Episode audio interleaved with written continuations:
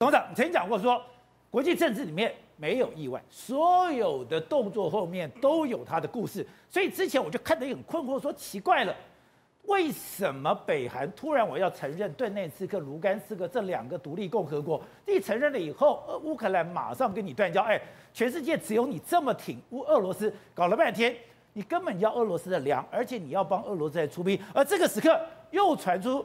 美国要买三百七十五架的 F 三十五 A，我说奇怪了，你没事买这么多飞机干嘛？难道他真的要准备打仗了？美国买三百多架的 F 三十五的目的，这一个目的就是 cost down，成本下降。为什么你知道吗？因为未来全世界进入一个军火市场的一个大需求的时代来临了。哦未来二十年里面，呃，最大需求哪哪一个国家？是是哪一个区域？欧盟嘛。欧盟，欧盟是有钱人，德国人编了一千亿欧元呐、啊。每一个国家都是两趴两趴 GDP 在编啊，对，那里面最重要的是什么东西呢？除了人事费用以外，就是空军、空军跟海军装备，这两个最贵嘛。那现在欧盟今天这两天开始在开会讨论一个问题啊，什么？那他们几千亿、几万亿的欧元的钱花下去的时候，就发现一个很严重的问题啊。那这些钱如果全部跟美军跟美国人买装备的话，他的失他的就业率怎么办？对，他的 GDP 的生产值怎么办？他包括武器科技的升级的可能性，通通都交给美国人了，所以他不愿意做这个事情了。所以德国人最近下了一个订单给谁呢？给 Airbus，给法国人，买了一批空中空中空巴所生产的这个台风级的这个战斗机。他就 F 三十五，他也买啊。对。可他也他也发现这个问题，所以他们欧盟现在在研究什么问题，你知道吧？欧盟在暂时买一些飞机以后，开始联合开发下一个世代的第六代的战斗机，专门针对欧洲使用。他也要自己开发。对，他不跟美国人买，他不希望跟美国人买，而且他发现一个很简单，我讲一个一个具体的事情。这次非常有名的就是 NLAW 嘛，对，NLAW 的这个所谓的这个监射武器、监射监监射飞弹嘛，NLAW 是哪个国家发展的？是原创是哪个国家？瑞典。瑞典。那在哪里生产的？在英国生产的嘛，就在所所有的在表现上，在俄罗在乌乌克兰战场上表现非凡嘛。你知道他做了多少工作？在当地制造了两万个就业率的机会。那英国有这么好的后康，怎么靠别人呢？所以这个买三百多架的这个飞机的目的是干什么？就是我们老美现在厉害，我一下子把成本就降一半，就剩他妈五千万美金，剩八千万美金。然后你现在开发出来的话，你就是一亿，你就两亿，你怎么办？你非跟我买不可。因为制造成本完全不同，完全不同。因为量它的生产，因为它有一有一很大的费用是什么费用？你知道吗？是 R&D 的费用，研发费用，是研发费用嘛。那研发费用的成本占太大，没办法摊提嘛，所以他买这三百多架的目的，其实美军买的目的是干什么呢？就是降价，逼到你欧洲这些大国，尤其是德国。德国最有名的飞机是什么飞机？就龙卷风嘛，Tornado 嘛。对。Tornado 现在已经老旧，全部要换掉嘛。可是德国人现在准备做第六代新型的 Tornado 出来啊。是。德国人很厉害啊，德国人坐在飞机不会输给美国人呢。它是非常厉害的，因为 F 十五、F 三十五还有很多它的缺陷。是什么缺陷呢？它的只因为它是全隐形，它是隐蔽性最高的嘛。因此它弹仓很小。你只要发射飞弹，它的发射飞弹弹它载弹数很低嘛。对。它只能做精准打击嘛，做大型的轰炸还没有办法处理了。好，那这个是我们现在不谈这个它的这个性能，就是这两个世界的两个大的区域，一个是美国，一个是欧洲，在拼军火市场。所以因此，他一下子给你干三百多架，就是你没有办法研发。可是德国也不是德国人，也不是吃素的。德国人知道，所以德国人现在在揪欧盟所有的国家，对，一起出钱，一起出研发，对，然后一起来分工。可是这个就很麻烦，因为军火这个部分里面有很多所谓专利权的问题，很多 know how 的问题，他的这个都不愿意解密给你，还有这个专利怎么共享的问题。所以欧洲现在讨论的阶段。所以我认为说，这个这个买三百多架是完全针对的下一个世代的欧洲的重大军火需求，先把你干掉，然后他希望美国希望主导这个市场，所以美国人的干的事情都是为了商业目的的。是哦，而且现在北韩，我看啊。看到英国皇家空军，他讲是真的还是假的？他居然讲他们已经做好准备要轰炸俄罗斯军队的准备。所以你看这个问题多严重，他一动到北韩参战以后，就动到整个亚太的平衡，这个整个亚太地缘政治的均衡整个破坏掉了嘛？你就想到一个效果会出现，哎，拜登在干什么？拜登一直在搞亚洲北约化嘛。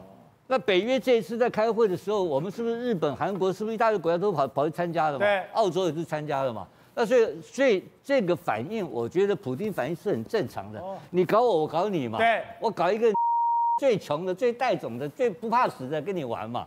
哦，又有核子武器，对，对不对？就跟你搞，所以这一搞，现在其实是变变成一个新的一个一个一个这一个往上抬提升的局面。但是会提升到核战吗？不会的，我认为不会。所以这个是。新的也变也可能变成一个新的僵局，但是新的僵局证明了另外一点，就是在俄乌战场上来讲的话，俄罗斯逐渐处于下风的阶段。没不没了，因为新的武器，因为西方武器一直不断供应，不断供应到达，所以我觉得这个情势一发生之后呢，有一个有一个国家高兴了，肚子都快笑破了。美国嘛，美国高兴死了嘛。我今天看到一个 VOA 美国之音访问这个美国前国防部长来访问台湾嘛。他在谈的时候，他就他们当然早就知道这些情报都知道了啦。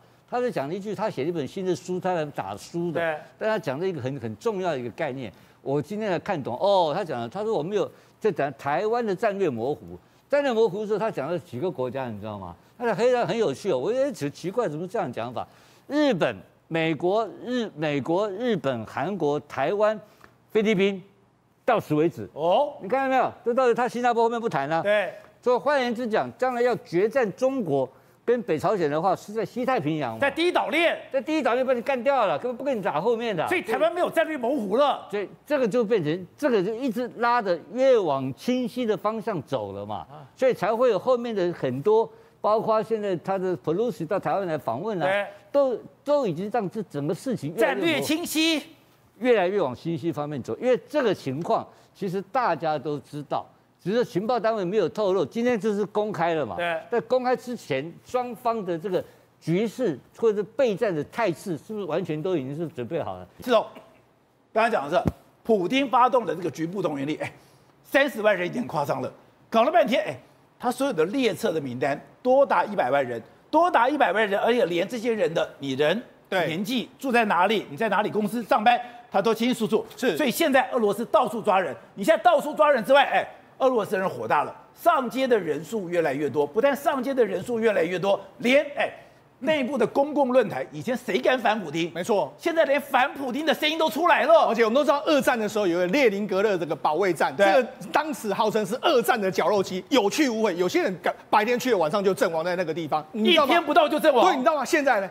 这个乌克兰战场对俄罗斯人来说就好像是二战当时的绞肉机，这些人根本不想去，去的时候可能两三天就阵亡了，两三天就阵亡。所以他们现在讲，全部都上，能够逃亡的就逃亡，上街抗议的就抗议，然后挤爆机场就挤爆机场。你看，挤爆机场还是挤爆。你看挤爆机场，你仔细来看这个画面，这画面都是年轻人，应应该都是适龄的这个年轻人呐。你说这个是最新的照片，是这是最新莫斯科的这个机场的照片，对，都是。都是年轻人可以上战场。原本我们认为说，哎、欸，他好像只要征召三十万人，但是根据目前媒体得到的一份最机密的这个文件里面来说，根据他们能够多动员的法令 法令动员的人人数来说，最高可以到一百万人。所以你看，普京这次等于是说下定了大绝招，他不惜要打一个类似是绞肉机的战法，二次大战的战法我们都不管，反正我就无论如何要拿下乌克兰，你就要到前线去给我进行一个乌东的保卫战。而且我们今天讲到对。现在莫斯科的连外道路，哎，每个地方都大排长龙。所以讲那个飞机，大家争相口的想要逃出莫斯科，想要想要逃出俄罗斯。我觉得最夸张什么？哎，你现在。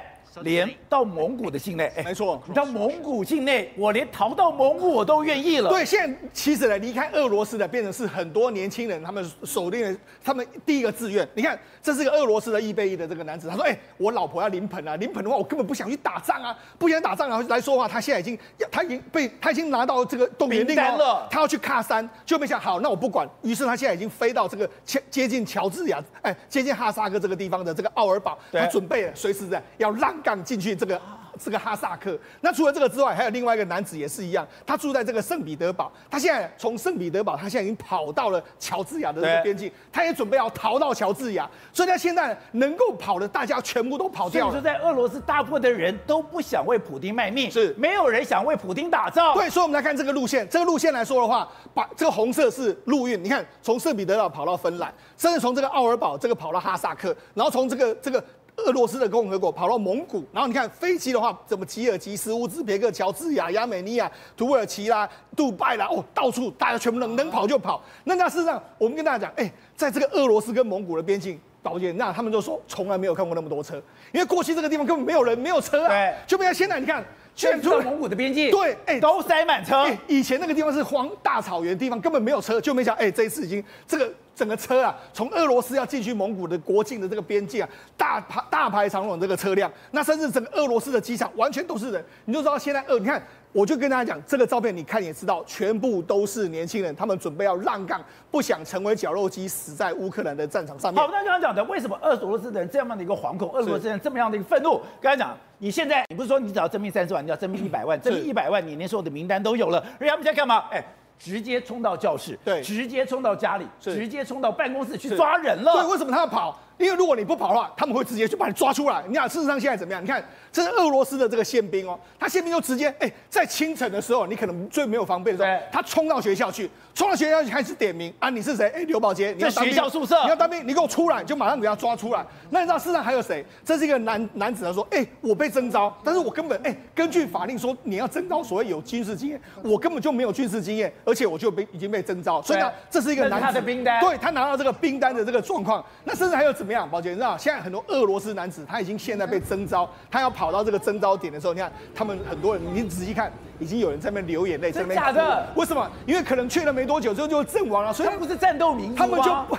这个泪满襟的一个状况，根本就很很难过的一个局面。我觉得那除了这个画面之外，你再仔细来看，甚至还有国外媒体去采访俄罗斯的民众，他就这个也也是这个也要去当兵了，他就直接讲我不想当炮灰，哎，他就直接这样讲，这么白，对，讲的非常白。然后还有什么？你看很多很多老妈妈啦，或者很多可能他的这个丈夫要上战场，他就在那边哭，我要让孩子活命。所以他身上还有另外一个男男子是谁啊？他去抗议，抗议都抗议没多久之后，结果没想到抗议完之后，他准备要回去说，等等等等，你先把你的这个。这个兵单拿去吧，你要马上去这个军队报道。所以他现在整个俄罗斯今年的时候，你看这个男子在那哭，我不想当炮灰。你知道现在整个俄罗斯是弥漫弥漫了一股真的非常诡谲的这个气氛。而且刚才讲的，现在越来越多资料是，你上战场以后，你没有训练，你没有装备，你上战场了以后，你根本就进到绞肉机，你很快就会阵亡。而这个人叫丘巴林，对，丘巴林他被什么？他被丢到比尔哥罗德。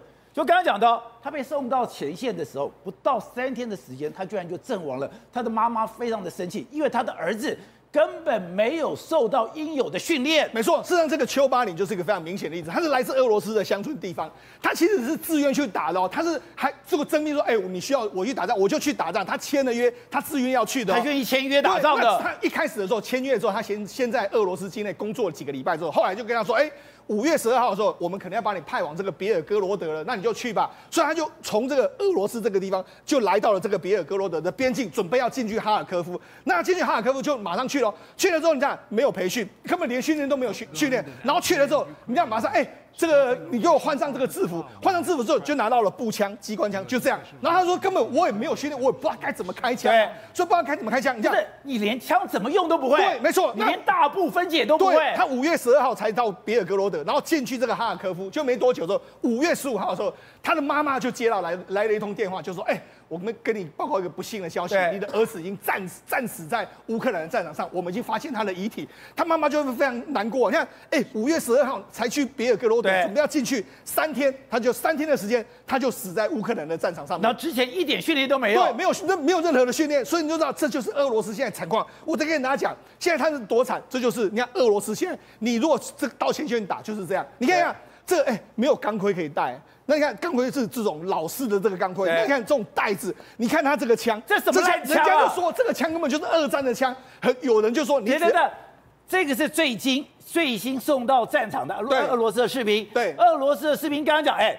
你的衣服怎么，你连最基本的装备都没有，那你的枪，对，这个枪也太老了吧？对，没错，这是第一波到俄罗斯总动员过去要到乌克兰的战场的士兵。你看这个装备，如果我们仔细把这个枪呢变成是所谓的，哎，把这个照片变成是黑白照片，你就觉得这是二战的老照片。真的，就真的是这样子啊！你就知道他事实上，你看他就说什么，我们我们、欸、我在成功里都还有那个武器步枪，是我的武器步枪都比他好。那你看他们就说什么？他们说，哎，发了我们在早上发了服装、靴子、军装，一个苏联时代的行李袋，一条薄毛巾、一块肥皂，还有苏联内我发现那些东西是一九六零年制造的。那一九六零年呢？那你知道实际上为什么大家不想去？那实际上俄罗斯之前也已经缺兵了，为什么这次要搞到要征兵？因为他们一直有职缺，他们黑 hunter 里面来说的话，有大概原本有七千个这个工作的这个军事的职位，后来还有一万八千个，但是都一直乏人问津，所以就是一直乏人问津，所以你现在就要去，而且你现在去的话，你就会获得什么？你没有工作了没有关系，我们过去的俄罗斯军人都要签两年，现在短期合同，你去三个月五个月我也签你啊，而且刚刚讲的，你现在在场上，哎。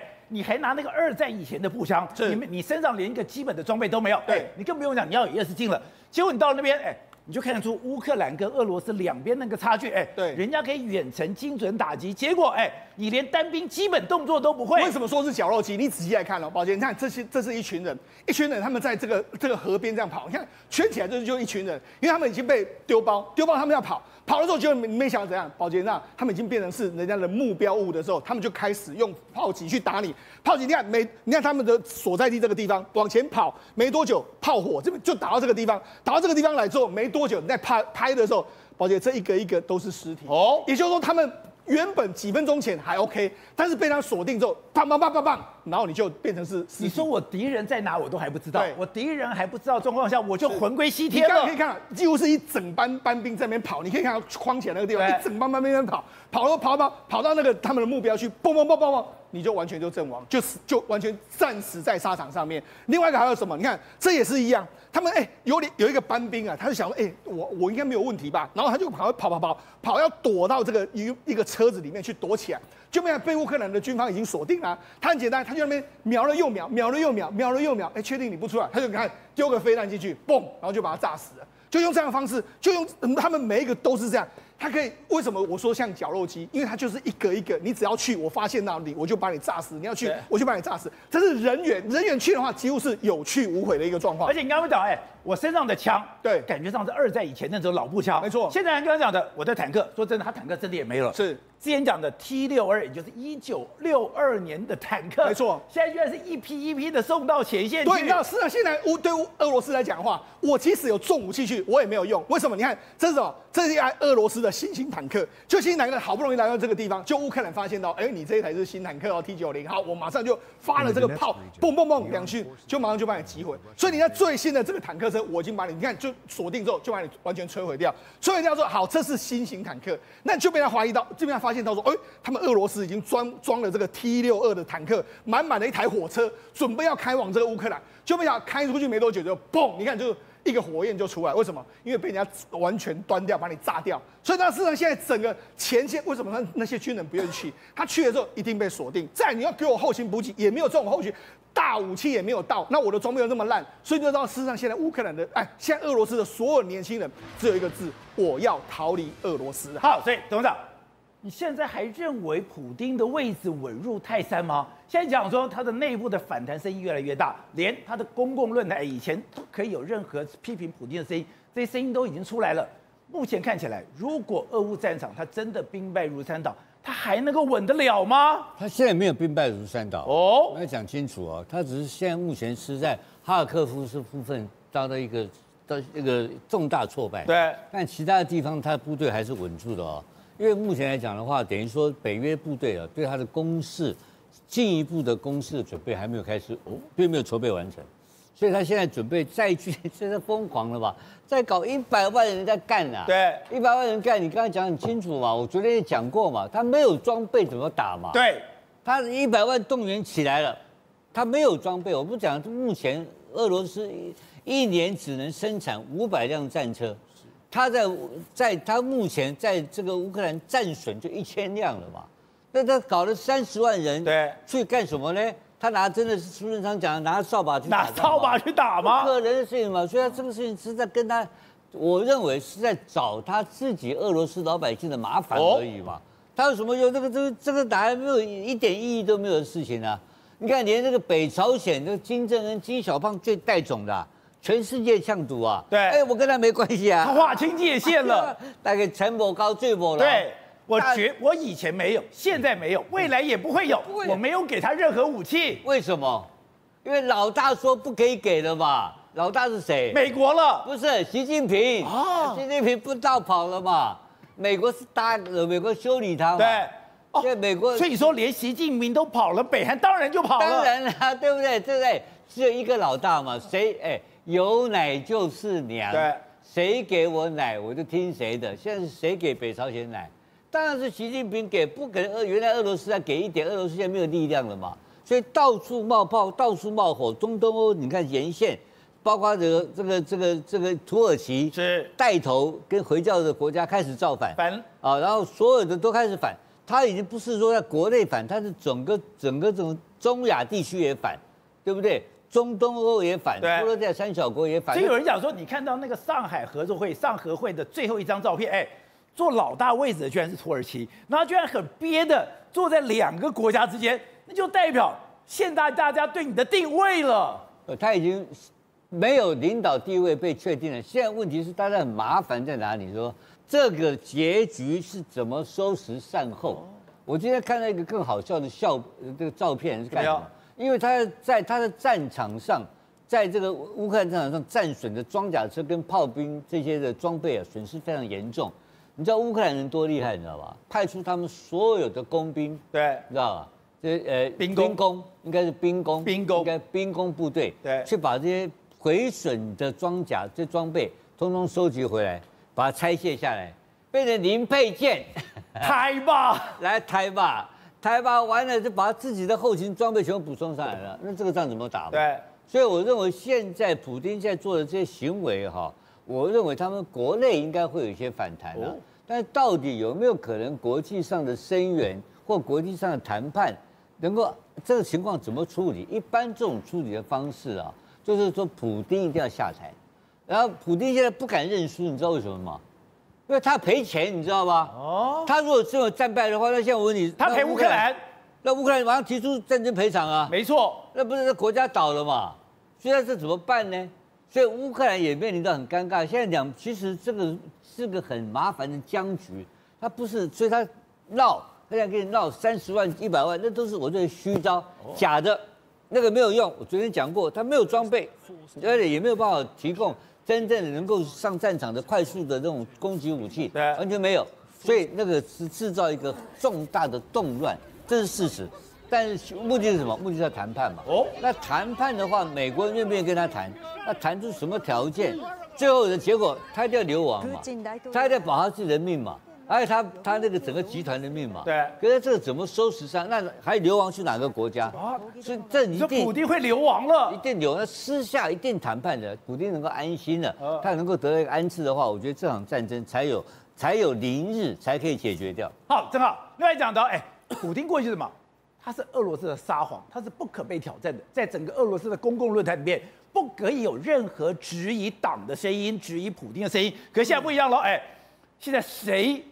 都可以骂普丁，你现在不是在街头骂，你现在连哎电视的那个像我们这样的 talk show 也在骂了。哎，对，因为是这样子哦，现在外媒有特别下一个标题叫做“普丁正在 in trouble” 啊？为什么这个 in trouble？、嗯、这个 in trouble 并不是来自于乌克兰战场哦，对，来自于很明显看到普京对于俄罗斯境内的掌控力变弱了。哦，这件事才是普京真正麻烦。对，第一个我们之前有讲，有个地方议会有联署叫普京下台，对不对？说那时候才十几个。拍摄，现在除了那个地方以外，整个俄罗斯有七十多个政治人物联署叫普京辞职啊。所以换句话说，一个一个都站出来了。对你，如果呢这个有掌控力的话，你不可能。那这个呢是他们政论节目，他们政论节目你可以想象，一过去一定都对普丁歌功颂德嘛。对，对，现在既然呢，你看有一派是反普丁的，一派是挺普丁的，反普丁的声音可以出来，两边还激战。然后呢，主持人还不介入，然后呢，还把它播出来，他们的言论自由也跟台湾一样好了，就两边的骂普丁都可以出来哦，甚至包含什么？有一个叫做七十岁的女明星啊，她叫阿拉普加乔娃。你要知道她什么时候走红？是在一九八二年的时候走红，那时候是冷战时候，根本没有明星哦。她那时候就是全苏联最红的，他直接在他 IG 上面说叫普京啊下台。他说俄罗斯正在成为贱民，生命啊正在被。冲突耗尽，他可以讲这种话，对啊，而且呢，她的她的老公哦，她的老公也是知名电视人哦，也在反普京哦，而且她老公呢还被列为叫做外国代理人，所以你看到他直接就说，我也是外国代理人呐，普京给我下台了，你这个俄罗斯再成为贱民，所以现在整个俄罗斯境内，普京的掌控度是非常非常差的。对，而且呢，让烽火四起，因为我们知道，在所有的地方，只要有一个人敢开始对你丢一颗石头。第二颗石头，第三颗石头，第四颗石头就会接踵而来了。对，是丢你第一颗石头那个人没有被你杀死，后面人就敢丢石头了嘛？可是他掌控力变差了嘛？大家开始对普京丢石头嘛？那很多人会问，俄乌战争到底对于俄罗斯来说压力有多沉重？我只能说，过去乌克兰哦，在北方战线怎么赢的，现在全部移到南方战线。哦，你现在看到这个南方战线，赫尔松这边一样，大量的海马式火箭弹在发射，然后一样打哪里？打指挥中心。打你的防空系统。现在哦，整个乌克兰这几天对于赫尔松进行超过四十一次的空袭，全部打防空系统跟指挥中心。换句话说，他反手围攻了。对，不是之前一九姆怎么打，他们现在乌南怎么打嘛？一九姆我们看到就是用大量的。这个画面是在赫尔松，这个画面在乌南，烽火连天，烽火连天的大量的萨姆三百方向全部被摧毁掉嘛。所以你可以知道乌克兰在复制嘛。而且呢，我们看下一个画面一样啊。他用这个所谓的大量的导弹哦，去炸他们农庄，看起来是炸农庄，对。可是其实俄罗斯都把这些弹药藏在农庄里面，就是一样啊。你在上面北方战场就去炸，你看，你看这个这个这个，他用炮弹去炸，对不对？对。炸完之后就一个农庄爆炸，那这农庄爆炸，为什么炸农庄里面没什么呢？你看殉爆就是他的弹药库嘛。这边我们一九五之前已经跟大家报道过啦，一九五就用这招。在这个地方，你的弹药库、嗯、你的油库我都知道。对。伊久姆怎么赢的？现在赫尔松怎么赢的？伊久姆就是把他防空系统打掉，把他弹药打掉，把他粮食打掉，把他指挥系统打掉，让他们弹尽援绝之后一触即溃。现在所有同样战略在赫尔松就发生了嘛？而且呢，现在啊，因为乌克兰占有绝对的这个地面的优势哦，我看到超多画面哦，乌克兰其实都用这个所谓监视的防空飞弹，把俄罗斯的飞机、直升机啊一架架打下来。那这个直升机，比如卡五二倍，你看的这个其实是用真丝的防空飞弹，很小很旧的防空飞弹，可他把俄罗斯的卡五二打下来击坠，就表示说这个卡五二其实是连基本的防空能力都没有，什么意思呢？因为这真丝的防空飞弹其实是苏联时代的，一九八一年在服役的，所以不是太好效能的。对。可是俄罗斯的卡五二呢，因为它的导弹不够，它比较低空飞，然后侦察力也不够，要低空飞，所以很容易被袭击嘛。所以就看到很多俄罗斯的这种航空器哦，也一个一个被打下来。所以现在整个乌兰战场对于乌克兰来说太轻松嘛，简直就是复制一一九姆的战场，在这边过来他就会赢嘛。对。然后现在大家问哦，到底美军给了乌克兰多少东西？原来现在又有几个解密，美军竟然开发了类似一个叫做 AI 的物流系统。那什么东西？去预测乌克兰什么东西快用完。我先预测完之后，我就先到货。对，这个东西是状况是这样。第一件事，你要先把所有军人东军人的东西啊，要有一个编号、一个概念，然后送过去。然后每一天你用了多少量要回报，你回报了，结合整个战情，它就可以去预判你下一个东西你可能会大量使用的物资是什么。然后这个大量使用物资呢，再对比你现在的库存量，就知道你够还不够。我就提前发货，提前跟大家要。这东西其实像阿妈肉什么都有在用。阿妈肉本来就把哦，对，它预测你的物流系统，不是阿妈肉不是预测，阿妈肉会先预测市场需求，对，预测市场需求后对比它的库存产存量。然后呢，才会综合出一个你要进货的量。没错，这个阿巴这种启动，国际最好的物流中心都有在用，就没想到这套原封不动搬到搬到了乌克兰，然后做整个战场的管理跟后勤系统管理，然后做出一个 AI 城市来协助预测乌军各式军备什么时候要补给。所以我送百货的系统。也可以送军备，当然可以啊，这逻辑是完全一模一样嘛。而且背后根本不是人在算，是 AI 在算嘛。而且 AI 算是根据每一分钟甚至每一秒钟战局的变换来确定你未来需要什么东西嘛。所以就非常非常有趣。所以现在乌克兰在这边啊，真的所有优势都在。更可怕的事情，美国国会这样提案，要给乌克兰 MQ 九跟 MQ One 无人驾，这是美军现役的哦。而且像比如以 MQ 九，大家比较熟悉就不谈。MQ One 无人机是辉鹰无人机嘛？哎、欸，它的效果是现在乌克兰最爱的 TB Two 的好几倍。为什么？因为 TB Two 它就是土耳其那台无人机，在这战场有很好的效果，对不对？它的载重量哦，MQ One 是它三倍，换句话说，它的火药量是它三倍，它的承载时间也是它三倍。所以这个东西如果一旦给乌克兰的话，俄罗斯根本连打都不用打了。而且我们谈到的是。现在俄罗斯可能求助北韩说：“哎，你现在给我们军人，给我们工人，我们现在需要大量的人力。因为英国已经讲了，现在俄罗斯保守估计在俄乌战场已经五万人阵亡了，你们还不包括受伤的人士哦。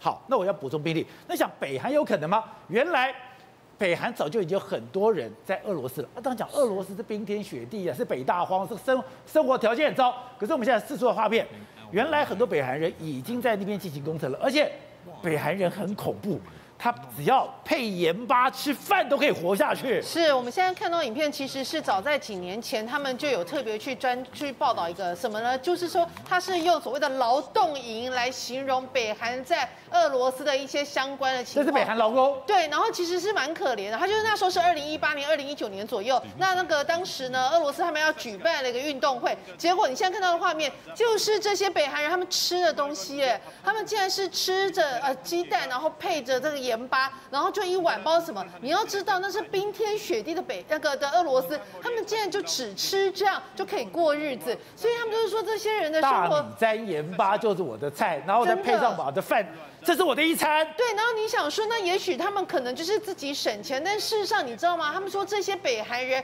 到。那个俄罗斯去工作，大概有七七成的钱全部都是要上缴给国库的。然后呢，他们就甚至是摸黑，所有人全部都住在一起，这样的日子一过就是三年，而且是几乎是没有任何的休假日。然后他们甚至冰天雪地里面，他们说有的人可能在盖房子盖到一半就摔下来死掉，他也不掩埋，他就这样放着，反正冰天雪地，身体也不会腐烂掉。这就是他们所居住的环境，真的情况是非常非常糟哦。所以他们甚至有一些。国外的媒体是特别跑去报道，他们是用所谓的集中营的方式来报道，说这些北韩人根本被关在这里，就像是他们住的地方根本就是毛坯屋嘛，是也没有任何装潢，也没有任何的粉刷，就直接哎。东西摆一摆就进去住了。对，而且他们就是问他们，他们就想说，比如说问到有一个脱北者，他就直接说，我曾经在那个俄罗斯西伯利亚这边工作了三年，伐木厂工作了三年，我的工资的一个一个呃，每天工作大概二十个小时哦，就等于是反正你晚上可能在那里睡觉，你也根本睡不着。他就说工资只有一每个月是一百六十美元，但事实上呃，全部都被国家给苛刻了。那我家的人拿到的钱，并没有因为我在国外工作而有比较。多的收入，甚至在他工作的期间，有几十名的北韩人就这样死掉，有的是被那，你看那个木屋就是他们住的地方，然后呢，他说有的是伐木，所以那个木头弄下来就把他给弄弄活活弄死了，就砸死了，他们也不管他，所以他就讲说，其实那个处境真的还蛮可怜的，甚至他们记者有去拍到一个，就是他们是偷偷去，然后就跟当地的北韩人进行聊天，你知道那个北韩人头上插着草，然后就想说，哎，你没事，为什么头上就是这个？对，没没事。为什么要头上插着草？因为他们就说我们其实不能被看见的，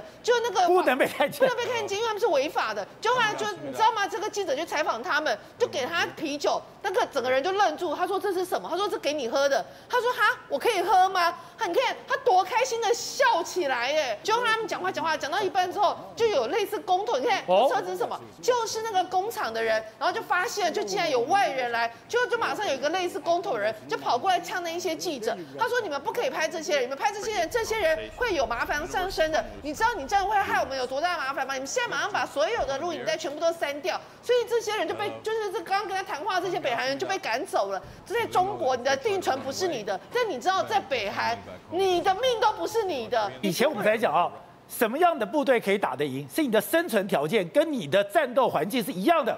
妈的，北韩人随时都在这种战斗环境里面。没有看到他刚刚只是给他一瓶啤酒，只是给他一根烟，他整个人笑开怀，因为他这一辈子从来没有被当个人对待过。所以这就是，其实像北韩的，他们可能原本生活在北韩，环境都非常刻苦，但是即使到他到俄罗斯去工作，他所工作的一切其实都是为了国家，并不是为了他，因为他的家人。并没有因为他在海外工作而比较多的收入，然后你看他的居住环境有多么的差，所以你说像这样子的人，如果哪一天真的上战场的话，那真的是会是非常可怕的，因为他再怎么样困苦的条件，他都熬过来了。那另外一方面，除了这样情况之外，现在有越来越多北韩的女生到中国去工作，而那个工作的环境条件也一样是非常非常的差，而且你知道，他们每一个月可以赚的钱大概就只有三百块。美元是中国当地劳工的二分之一，然后三百块美元里面其实也是一样，三分之二全部都上缴到国库，所以自己可以留到的钱。那他们的房间还有金日成、金正日跟。现在金小胖的照片，对，全部都要了。而且你要知道他们吃的有多烂吗？他们吃的全部都是酱瓜，说四菜四菜全部都是酱瓜，还要扣你的一个伙食费。所以你就知道，像北韩这样，不管男生女生，他们所有的命，他们所有的劳动所得，其实都归归给国家。对，董事长，所以他会讲说，今天要找北韩人去打仗，那就不是空穴来风了。对，因为最近这个战场哦会有新的变化。首先，今天已经传出来说，俄罗斯现在已经开始，他在乌东跟乌兰的某些地区，像像马利波这种地方，他现在已经开始准备接受当地的居民申请俄罗斯的国籍跟护照，然后要开始推动公投，所以他已经准备完成所谓的像当年的这个 克里米亚的动作，要让这些国家、让这些地区的居民跟领土纳入俄罗斯的版图。换言之讲，这是一个非常大的动作。那做这个大动作的之同时，他干一件什么事，你知道吗？他准备要攻击哈哈尔科夫。哦，他对哈尔科夫要开始产生攻，要开始攻击啊。所以他攻攻击哈尔科夫的企图心的话，你就要判断说，他也不能不可，他有可能会不排除要攻击基辅的可能性啊。哦。所以最近他的国防部长已经到了现场，到了第一线两次嘛。就那两次的目的是干什么？看起来是绕军，其实是干什么？准备发动新的一次的总攻嘛。因为他也知道，是他也知道乌克兰也准备好了嘛。对。那乌克兰最近今天的国防部好像有有有一个说法出来说，他们认为要在今年冬天以前六个月内结束这个战争。战争。但六个月内这个可是俄罗斯没有这个讲法啊。那你凭什么六个月内结结束战争？就表示乌克兰你要你要取得胜利嘛。对。但是有可能取得胜利吗？我觉得这个事情还很难，因为目前来讲的话，根据中国央视的说法，当那个炮火的数量是一比三，也就是说乌克兰攻击射发射一级炮火的话，一发炮火的话，这个俄罗斯的回击的是三倍的炮火，三发。所以换言之讲，目前俄罗斯还有火力的这个量的优势存在。那这代表什么意思呢？这这个战争短时间打不完，打不完的话，好，这时候很简单了。你为什么要去北韩找劳工来建立乌东的收缩所谓的重建的工作呢？对，那这个东西就很奇怪啊，因为这不是很好的时间点啊。所以，而且真的只有北韩可以找吗？你中亚地区不能找吗？阿富汗不能找吗？而且中国的劳工在东北很便宜啊，对，也不见得很贵啊，对不对？那这种等等的概念上面，为什么要找北韩？我觉得本来。就是一个很怪异的行为，而最这个里面来讲的话，就有一个区域平衡的问题。因为如果北韩愿意跟俄罗斯走得更近的情况之下，取得，因为俄罗斯目前还是个有钱的国家哦，它每天还可以从西方取得超过十亿美金的天然气跟原油的经费啊。那这种国家，而且它的人口数又是中国的十分之一而已啊，所以它是有钱的国家哦，它有钱，它有钱可以，而且核子武器。装备各方面都进步。如果这个所谓的俄北韩、北朝鲜跟俄罗斯的联盟成立的更紧密的话，其实最大的受害者是谁？你知道吗？中国。是中国嘛？所以这个平衡感整个会重组。重组的情况之下呢，最后谁是老大？你习近平，你有钱，你是有钱人，你是老大，对，对不对？我跟你讲，我敢杀人，我是老大。所以变成敢杀人的人。就是才真正的我，我敢开枪敢打你，就不要命的最大，不要命的老大，而且我有钱，我耍老大。所以这个中韩、中朝、俄三方的关系的互动当当中，如果产生互动的话，而且俄乌这个乌克兰战争就打出一个结果的话，就让普京重新回到领导地位，这才是可怕的事情。So, 现在南韩在尹锡悦上台之后。所有都不一样吗？没错，在政治、经济、文化、科技上，竟然已经跟过去完全改弦更张。而这个对刚刚讲的，对中国造成极大的压力。它不但对中国造成极大的压力，它对北韩的态度完全不同，而且它已经完全不怕。展现他的军事实力了，而且目前韩国的态度相当相当明确。我们从尹锡悦讲的这句话，绥靖朝鲜的时代已经结束了。哦，绥靖朝鲜的时候，我要看中国的脸色。如果我不这样政策的时候，我可以倒向美国这一边。所以他现在整个全全部是硬起来了。所以以前南韩需要中国，是我需要南韩，中国在中间协调，是我需要中国去安抚北朝鲜。对，现在如果我不要安抚你的时候，我就没有需要顾及中国的态度了。没错，所以他现在对付中国或者俄罗斯或者朝鲜的话，他现在都是强力反击。你看这几天的时候，中俄轰炸机不是有联合来出来巡航吗？对，哎，韩国也有出动这个轰他们的战斗机啊，他也半飞，对，去那边半飞啊。好，除了这个之外。二十五号的时候，这个朝鲜发射了三颗飞弹。对，发射三颗飞弹之后，你知道过去一段时间文在寅都是啊，就是好像没有当成这回事。就这样，美国跟韩国马上就发射飞弹回去啊，美韩都发射飞弹。所以你知道，事实上现在整个过去的时代里面来说，文在寅是对北韩或者对中国是忍让，现在的这个态度是完全没有在忍让，不让了。所以你就知道说，事实上现在整个这个韩国的态度来说的话，可以说是这一次呢拜登来亚洲的时候最大最大的一个转变。而且我们跟你讲，在文在寅时代里面。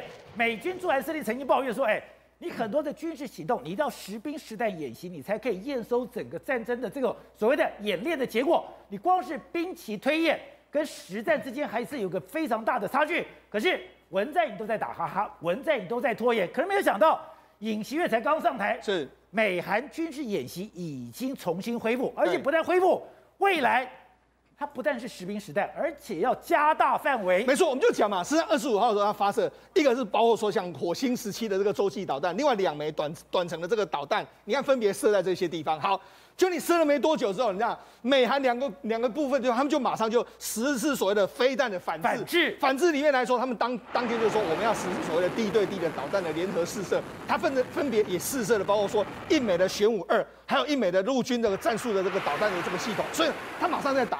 打完两枚之后，你知道美军的这个驻韩美军的司令卡拉梅拉，还有这个韩国目前等于是他们参谋总长的原忍者，马上就开了个会，然后马上就说，哎，我们要加加强什么军事情报，马上开会，加强同盟的协防，所以马上你看，等于是快速的反应你。好，那除了这个之外，而且刚刚讲了，你有没有注意，它是地对地的飞弹，是地对地飞弹。我们最近都在讲，那都是源头打击。是，其实你从哪里发射飞弹，我都知道。其实，在你还没有发射之前。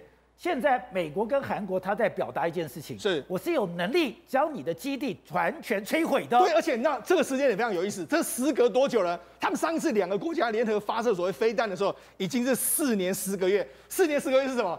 文在寅总统的时间就是五年，那他几乎就是五年的时间里面，美国跟韩国没有联合发射过飞弹，所以呢，这个当然是有非常大的意味。好，那在发射飞弹的前一天，你知道韩国还做了一件事，他们进行了什么？大象大象漫步这件事。他们有集合了三十多架的 F 十五 K 的这个，这个 F 十五 K 要做什么呢？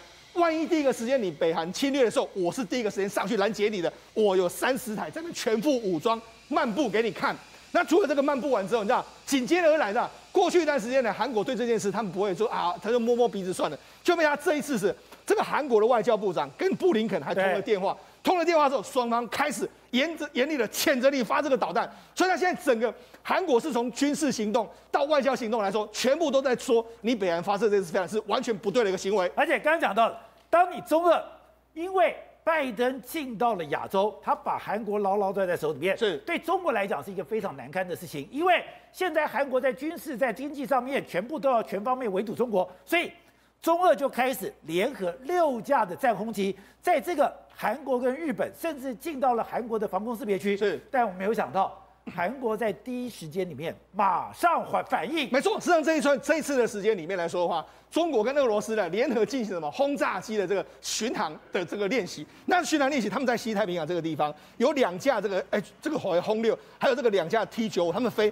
宝杰，那他们一共飞了多久？从西太平洋飞到这个地方？飞了十三个小时哦，他还在那边穿越这些地方，你看红色就是他们飞行的这个状况。另外还有两架的中国是在这个南这个韩朝啊韩国的南部这边飞。对，那同时还有什么？同时还有两架的苏三十的飞机在那边伴飞之外，那个另外一个这个俄罗斯还出了一个这个 IL 这个二十的这个情报收集机从北往南这样飞，所以等于是说它是重兵集结在这个地方。那过去一段时间里面来说的话，可能日本会飞机会飞上去，飞，但是呢这一次呢，因为你们已经太。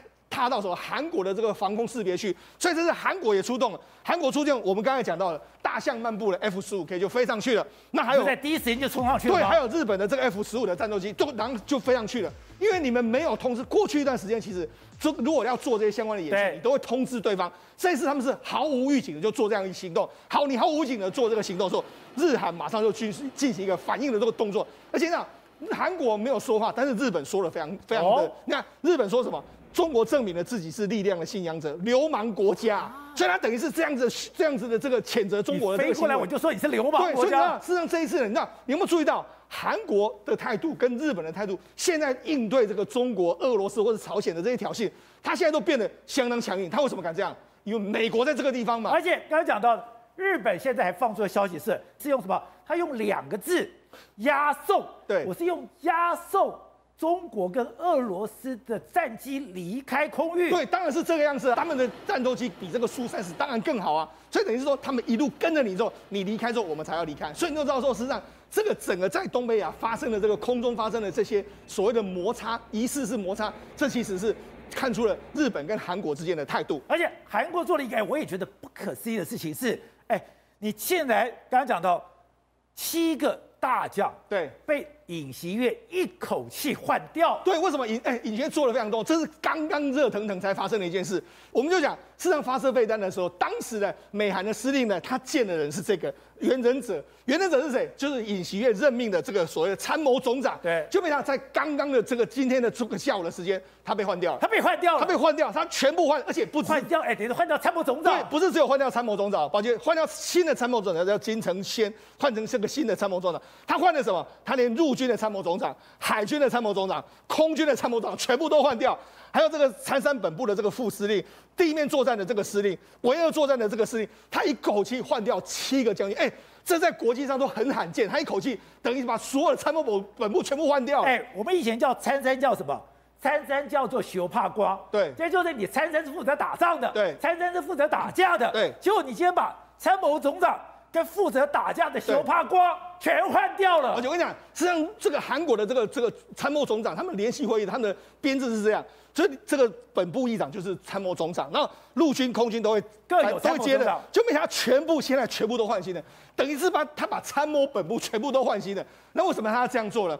因为主要有有一个原因，就是说他之前还他还没有担任美国，还没有担任这个韩国总统的时候，他四月七号左右的时候，他做这个空军二号。进入这个美韩的这个军事司令，就是我们现在看到这个，他跟那个当时的美韩的这个总司令啊，这个卡拉梅拉见面。见面的时候，宝杰你知道吗？见完面之后，你知道卡拉梅拉还跟他说什么？跟他说：“哎，这个这个尹锡悦啊，我们到这个房间里面去谈一下。”就他们两个进到这个会议室里面谈了这个约莫是五分钟，只有他们两个知道的这个交谈哦。好，那在交谈的过程里面来说，因为当时担任这个他们的副司令，就是美军是总司令是卡拉梅拉，对不对？美韩联合军队的总司令是美方。那当时的副司令是金承谦，金承谦就是现在新上任的参谋总长，所以也就是因为这个金承谦，他都一直说我们要跟美国这个紧密的合作，我们要一共要什么手牵手这样一直一直做。那相对的原人者，他就是比较偏向是尹锡悦那一派，哎，文在寅那一派，所以等于是说现在在韩国的军事系统里面。不能够有任何不是亲美的人，全部都要亲美的人。但而且你要跟美方有能够直接对上话了，那显然这个金承谦是最好的一个人选。哎，我们知道朝鲜半岛里面的军事指挥权是在美军的手上。对，照理讲，韩国的军队照理讲已经是美国，还有美军设备，是受美国训练，是已经是亲美了。对，再不够。你文在寅用的人，对，我要全部换掉。所以你就知道说，事实上现在整个尹锡悦他在军方的这个动作里面来说，我觉得看在这个中国的眼里来说的话，大概也是凉了，就是说啊，大概你这个没有办法，你当然是回不去了。好，那除了这样回不去之外，我们就讲这个尹锡悦除了这个四月七号去见这个驻韩美军总司令之外，前几天的时候他还接受这个媒体的访问，CNN 就跟他说，CNN 跟他说，哎、欸。韩这个虽虽进朝鲜的时代已经结束了，首尔平壤之间的任何新谈判都必须要由这个金金正恩发起，也就是他直接把这个球丢给你，你要是没有这样这样的要和谈意思的话，我也不会跟你和谈。你要谈就谈，对，被整就来整，对，没错。好，那除了这个之外，那那一天他接受 CNN 的采访的时候呢，他还说秀了一个东西，哦，这个东西他说现在放在我的桌上，是什么？这个 The Buck Stop Here。这是什么意思呢？这个是个牌子，这是拜登送给他。他还跟他说：“哎、欸，他还说，哎、欸，这个我不知道拜登为什么会……你看，就是这个画面，我不知道拜登为什么知道我喜欢这句话。对，这句话是前美国总统杜鲁门说的一句话。哦，如果这个 the buck the buck stops here，我们如果用这个中文来说，就是责无旁贷，或者责任责任始于此啊。意思就是说，你现在要担任抗中的第一线，就是由你来承担这个责任。因为全世界第一个核弹。就是杜鲁门丢的，对，而且杜鲁门跟韩战也有非常大的关系嘛。所以他等于是用这样的关系，哎，就以前就说，哎，我很喜欢这句话，结果没想到拜登不知道从哪里知道说我这一句话。那好，那是目前为止来说，你看这个韩国现在说什么？因为他原本有说。这个四方会会谈里面，他想要加入，但他现在说他现在可能会加加入其中几个工作组，包括说疫苗、气候变迁，还有新兴技术。那未来来说的话，或许可以加入，但是现在表示说他要加入美国这一边的阵营的这个这个讯号又多了一个。所以美国、日本、澳洲、印度四方会谈是对表明的，就是北约还亚洲北约的雏形。本来文在寅糟糕他部位的，文在寅完全不想碰，现在以薛讲，我不但要碰。我还要加入四方会谈了。好，抱歉，那南韩加入这个可能会加入四方同盟，对这个战局影响多大？我们要以这个目前的全球的这个军事排名，美国是世界第一，中国是世界第三。但你看四方同盟里面来说，印度是第四，然后这个还日本是第五，那澳洲呢是第十三。哎，第二十一，所以呢，事实上现这个原本的这个实力就有四方同盟的实力就很强哦。就现在呢，宝姐他还把韩国拉进来，韩国是排名第六，六，所以等于是说全世界排行前几名的军事国家，现在都在围堵中国。那你更不用讲，宝姐，所以老大联合老四、老五、老六来对付他。那你不用，那而且都在你的周边这些国家，而且我们那韩国的军事实力其实比我们想象中的可能还要强一点点。为什么？那实际上这几天的时候，不是韩国有发射这个飞弹吗？反呃反制这个。这个所谓北朝鲜的这个飞弹吗？实际上，你知道，以目前韩国能够配置的飞弹里面来说的话，我们为大家标出来，有玄武三 C、玄武三 B、玄武三 A，还有这个海王海星二型的这个巡航导弹。那如果我们用射程范围来讲，为什么韩国对于北京的压力这么这么大？他们从乌山基地发射出去的，如果以玄武三型的话，毫无疑问，它不止，它还可以打到西安呢。哦，它这个目标可以打到西安这个地方。另外一个，如果玄武三 B 型的话，是毫无疑问，打到北京就在我的涵盖范围内。那你说玄武三 A 或者是这个轻型的这个飞弹，呢？会说它可以打到约莫是这个东北东北这些地方，甚至山东半岛都打得到哎。所以那事实上，说在这个地方部署飞弹来说，对于中国的压力到底是有多大？你看这张图。甚至你不用讲，不用美国的飞弹，我韩国的飞弹就可以打到你了。所以呢，事实上这个就告诉你，韩国的军事实力的确是不容忽视的。难怪有人讲说，现在韩国很像一个匕首，匕首的匕，这个匕首的匕，这个刀。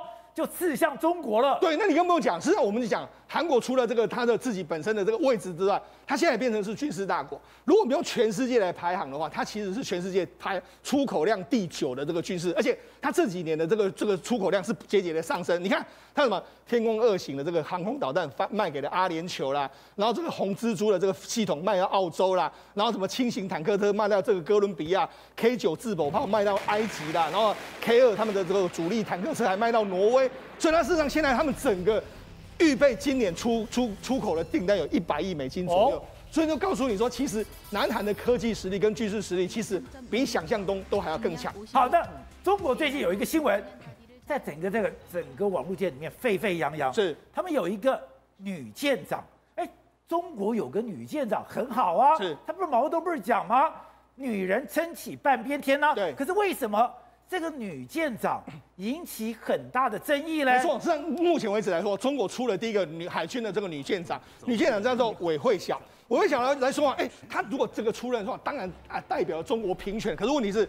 宝姐，你仔细看哦，他一直两千年毕业在南京大学的这个这个，他是大气科学系哈，然后这个硕士也是念这个，然后一直担任什么北京这个志愿啊奥运志工，志工啊志工啊志工，然后他两千零一十二年的时候才加入海军，然后三年后就通过审核之后服役，服役之后他就一路的念书念书念什么海军的这个潜艇这，而且他没有什么相关的实战经验，因为他的履历非常好，所以他开始担任的这个舰长。于是他二零二二年呢，就担任动武二型的大型驱逐舰的这个绍兴舰的舰长。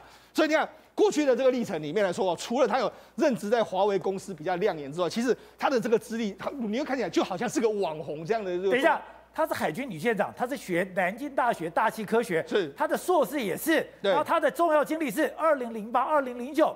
都担任志工，对，所以你你就让他，你还要参加这个洲际小姐选美，所以你你会觉得他很像是个网红。你会看他过去的这个经历，就没有他现在居然担任东吴二的驱逐舰的这个实行舰啊。当然了，或许他的经历很好，但是实战到底管不管用呢？我们其实不知道。好，所以董事长，你曾经就讲过，现在南韩的这次总统大选影响非常的重要，它关系到说你到底是亲中还是亲美，它会改变整个东亚的格局。但我没有想到，尹薛上台之后，他这么凶。他居然对北韩这么强硬，甚至我觉得最惊讶的是，你怎么可能在上任没多久的时间，你居然把七个这么重要的军事首领全部换掉了嘞？所以可见的哈，他对这个文在寅的这的这个整个政策有非常大的意见啊。啊，今天你这句话讲的这个，他讲绥靖朝鲜的时代已经结束，结束那绥靖结束，那什么什么政策开始啊？对抗啊，是吧？这是不是绥靖就是作战了嘛？对，所以战争的危机已经开始升起了嘛？这个危机已经拉大了。对。那所以你看到那北韩，没有没有，英国就是张伯伦对于纳粹是绥靖，所以就不敢打。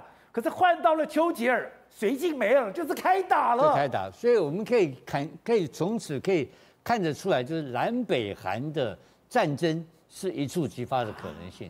但是一触即发的可能性呢，很简单，因为南韩的经济的发展，它它没有办法承受这种战争的威胁跟损失嘛。所以要怎么办？为什么这个时候突然间有这种调子出来？我觉得有好几个方面因素。第一个外在因素有，现在有老大哥挺他嘛。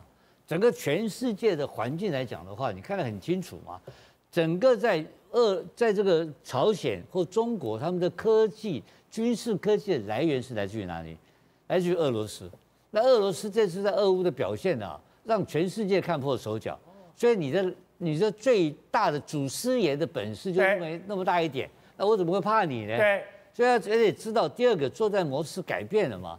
作战模式不是靠你的火炮有多强嘛，是靠我的科技情报能力有多强，靠我的侦查能力有多强，靠我的渗透、反干扰、电子战能力多强。那这上面已经是一个代差的领先了。所以他现在采取这个态度一出来之后，当然很快的就跟美日联盟开始进入。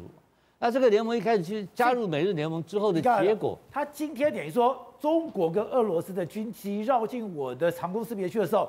我马上半飞，而且是用押送离开我的空域。我不但是对北韩很凶，我对中国很凶，我现在对俄罗斯都很凶。是因为他已经，我刚刚讲的最这两个多月来，全世界发生一个最大的变化，就是俄罗斯整个被人家看破手脚，而整个俄罗斯的科技跟安全武器装备的力量，目前看起来是居下风的。对，那这个下风已经出来，所以你看到这个拜登是全世界这个是得意非凡嘛。到处在这边炫耀他的国力跟他的武装的力量嘛，对那这种有这种力量在，讲难听点，我吃定你了嘛。现在，所以他马上改调子、改口径啊，他是绥靖朝鲜的时代已经结束，然后他马上动七个，他把所有的这个高级将领全部换掉。对，那什么意思啊？那这个什么意思啊？这就是要打仗嘛，不知道他干什么。他就换一些比较鹰派的将领上来了嘛，这还有什么客气？而且这个一定是跟美方谈，跟美方谈过的吧？对，因为他的将领的选拔，其中有很大一部分是要征得美军的高美军的同意，因为他们是联合作战，而且这个联合作战的指挥权目前还在美军手上嘛，所以美军有权利指挥韩国的部队。对，这是非常这个，所以他知道他们对每一个人的情况都非常了解，所以现在我们要观察一个反应呢。那这种情况之下，金小胖怎么办？金小胖就算了吗？不可能啊！金小胖他如果算的话，他就没得玩了嘛。对，所以这个冲突会用哪一种形态的出现？对，而且尹锡悦在接受 CNN 访问的时候，你讲哦，两韩如果要谈，那是要由你金正恩来发动，我不会主动跟你和谈哦。他要打，他要闹事，他要打仗嘛。因为他这一趟选举的结果只赢了二十几万票。对。那、啊、这个票数差距太小了嘛，所以基本上在韩国，我们用韩国的内政，我们没有做深入的分析，但是就我们的选票政治学来看的话，它是一个分裂的韩国嘛。